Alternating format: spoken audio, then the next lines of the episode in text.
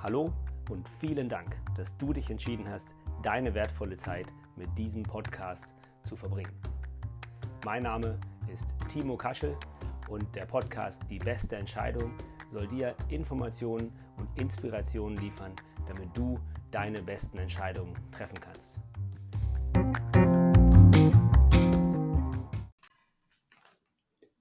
Beim Sport zählt Regelmäßigkeit, dachten auch Forscher, um die Lehrmeinung nun zu revidieren. Denn auch geballtes Training verschiedener Art hilft schon viel.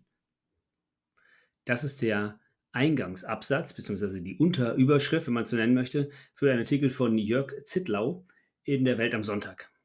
Die Zeitung ist spannenderweise, fälschlicherweise in meinem Postkasten gelandet und steht kein Name drauf, also habe ich sie einfach mal angeschaut und mal durchgeguckt. Die ist äh, Nummer 36 vom 3. September 2023. Und wenn das Thema Sport und Bewegung aufkommt, bin ich natürlich immer irgendwie am Start und denke mir, alles klar, lese ich mal und schau mal, was so drin steht. Und ich fand alleine schon diesen ersten Absatz, fand ich schon mal stark, dass die Regelmäßigkeit, dachten auch Forscher, um nun die Lehrmeinung zu revidieren. Das klingt erstmal so, als hätte man was völlig Überraschendes und Neues rausgefunden. Hat man nicht wirklich. Aber dazu später mehr. Dann geht es weiter in der normalen Einleitung dieses Artikels. Und auch den finde ich absolut bemerkenswert. Ich zitiere, Sport zu treiben ist ja schön und gut, aber wann bitteschön? Oft sind die Tage komplett durchgeplant. Arbeit, Kinder, Erledigung, Haushalt. Dann wollen Freunde getroffen oder Schwiegereltern besucht werden. Und die meisten nutzen doch eher das Auto oder die Bahn und nicht das Rad. Neben diesem Programm das wöchentlich Sportminimum von 150 Minuten auf fünf Einheiten zu verteilen, wie Sportmediziner und Kardiologen es empfehlen, scheint aus Termingründen oft unmöglich. Meine kurze und einfache Antwort auf so einen Paragraphen ist, das kommt ganz darauf an, ob du dem Nutzen dieser Bewegung irgendeinem Nutzen in deinem Leben zuschreibst. Ob du denkst, dass du dadurch irgendwas gewinnst, wenn du diesen Sport machst.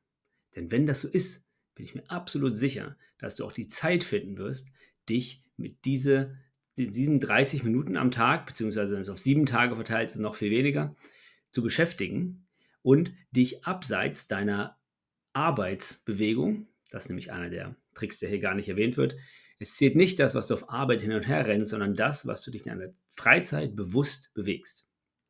Wenn 150 Minuten pro Woche für dich zu viel sind, dann ist dir wahrscheinlich auch deine Gesundheit einfach nicht wichtig genug.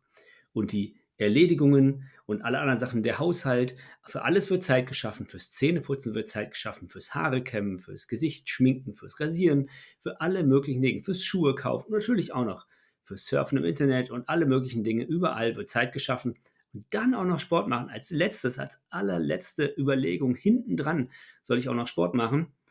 Das geht nun wirklich nicht. Okay, das geht natürlich so lange nicht, wie nicht direkt verstanden wird, dass alle anderen Dinge nur möglich sind, wenn du körperlich fit und unversehrt bist. Nur dann kannst du diese ganzen Dinge in deinen Tag überhaupt hineinquetschen und sinnvoll durchführen. Und jetzt rate mal, was einer der größten Hebel dafür ist, dass du fit und gesund bleibst und diese Zeit, diese ganzen Dinge überhaupt tun kannst. Richtig, Gesundheit. Und Gesundheit kannst du nur erreichen über Bewegung. Ich bin jetzt hier ein bisschen sehr ähm, garstig vielleicht zu diesem Einsatzparagraphen, Eingangsparagraphen, aber ich finde sowas immer wieder bemerkenswert, denn Sport und Bewegung und Gesundheit damit eben auch werden immer auf den allerletzten Platz geschoben mit der Idee, diese Dinge stünden mir sowieso zu. Warum bin ich nicht einfach von Natur aus fit und gesund? Das kann doch gar nicht sein. Andere Leute, früher haben die Leute auch nicht so viel Sport gemacht. Andere machen da auch nicht so viel und die sind fit. Und ich kenne auch einen, der war immer fit und erst dann mit 60 hat er Krebs gekriegt und ist dann auch gestorben. Das sind alles keine validen Argumente. Wenn für dich Gesundheit irgendeine Rolle in deinem Leben spielt, und ich hoffe, das hast du mittlerweile in deinen Alltag irgendwie, in dein Denken irgendwie übernommen, dann solltest du es auch schaffen, Bewegung in deinen Alltag zu integrieren. Der ganze Artikel geht dann ähm, zu dem Punkt, dass man sagt, ja, schön und gut, fünfmal die Woche Sport zu machen, eine halbe Stunde, wäre natürlich auch irgendwie toll und ist ja wahrscheinlich fürs Herz-Kreislauf-System am besten und so weiter und so fort. Aber auch am Wochenende heftig Sport zu treiben mit hoher Intensität und da sich sozusagen die 115 Minuten reinzuholen von diesem Sport, bringt auch schon große Vorteile. Aber wie der Artikel natürlich korrekt bemerkt,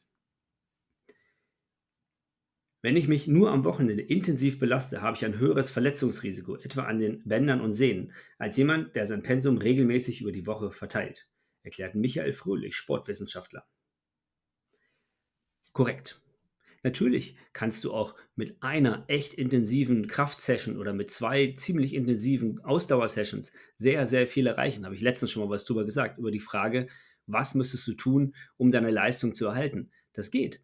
Aber wenn du nicht dich sehr regelmäßig bewegst, würde es dir auch sehr schwer fallen, eine sehr intensive Sportsession so zu machen, dass du dich dabei eben nicht verletzt. Und wenn du dich verletzt, auch wenn es nur was Kleines ist, dann beginnt eben dieser hübsche Teufelskreis.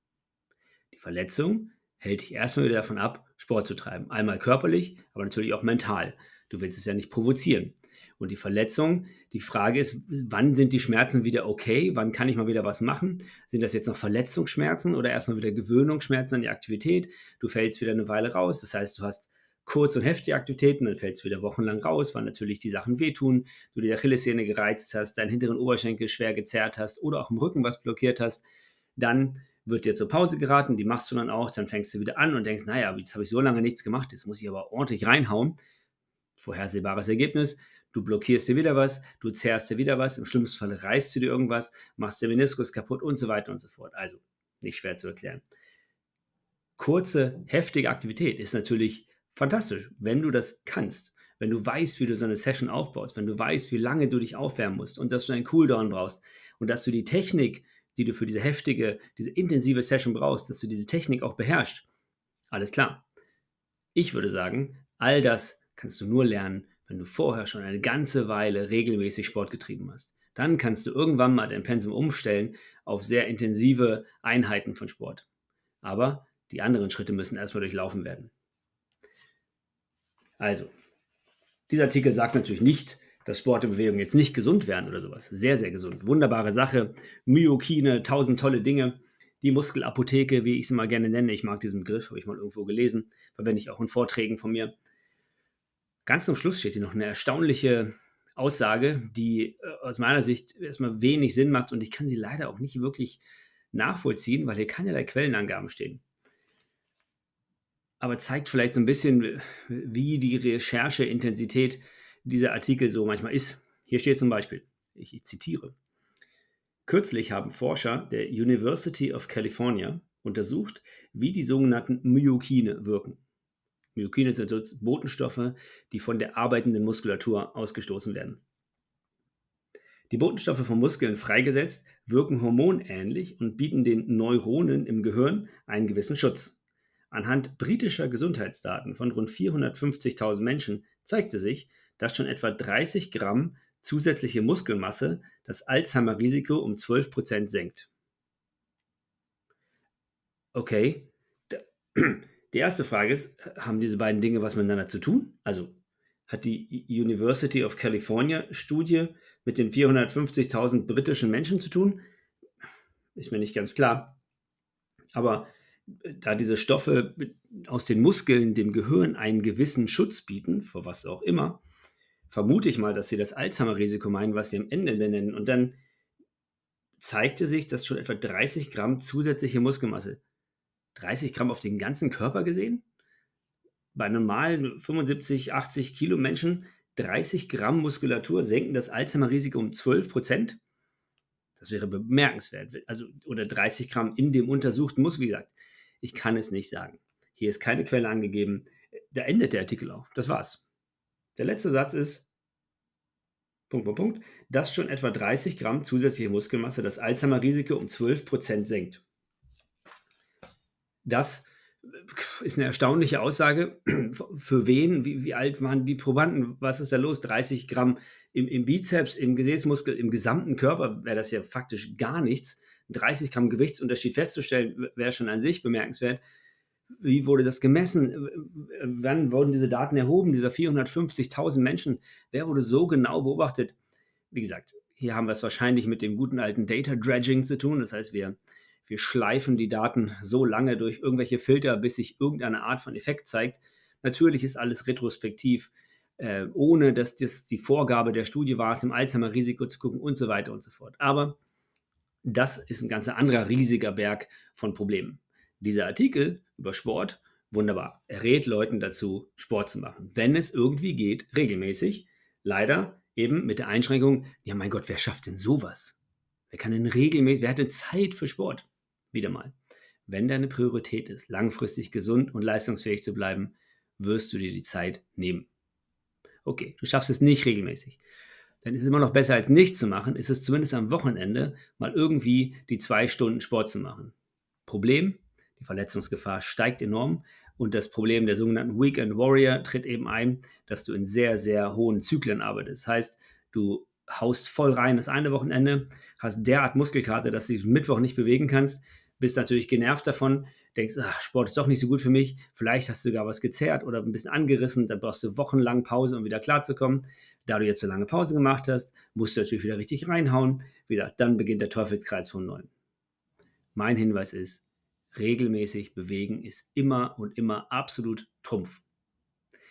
Was du genau machst, ist gar nicht so entscheidend. Aber regelmäßig eine halbe Stunde jeden Tag straff spazieren gehen, sollte jeder hinkriegen. Ich freue mich darauf, auch dir mal in Zukunft zu helfen, dich wieder in Bewegung zu bringen, falls sich irgendein Schmerz plagt, irgendeine alte Verletzung oder was, was du schon ewig hast oder was angeblich so abgenutzt ist, dass es nie wieder funktionieren könnte. Immer sehr gute Gründe, mal einen Chiropraktor zu fragen, wie diese Themen zu lösen sind. Ansonsten wünsche ich dir eine schöne Zeit und wir hören uns beim nächsten Mal.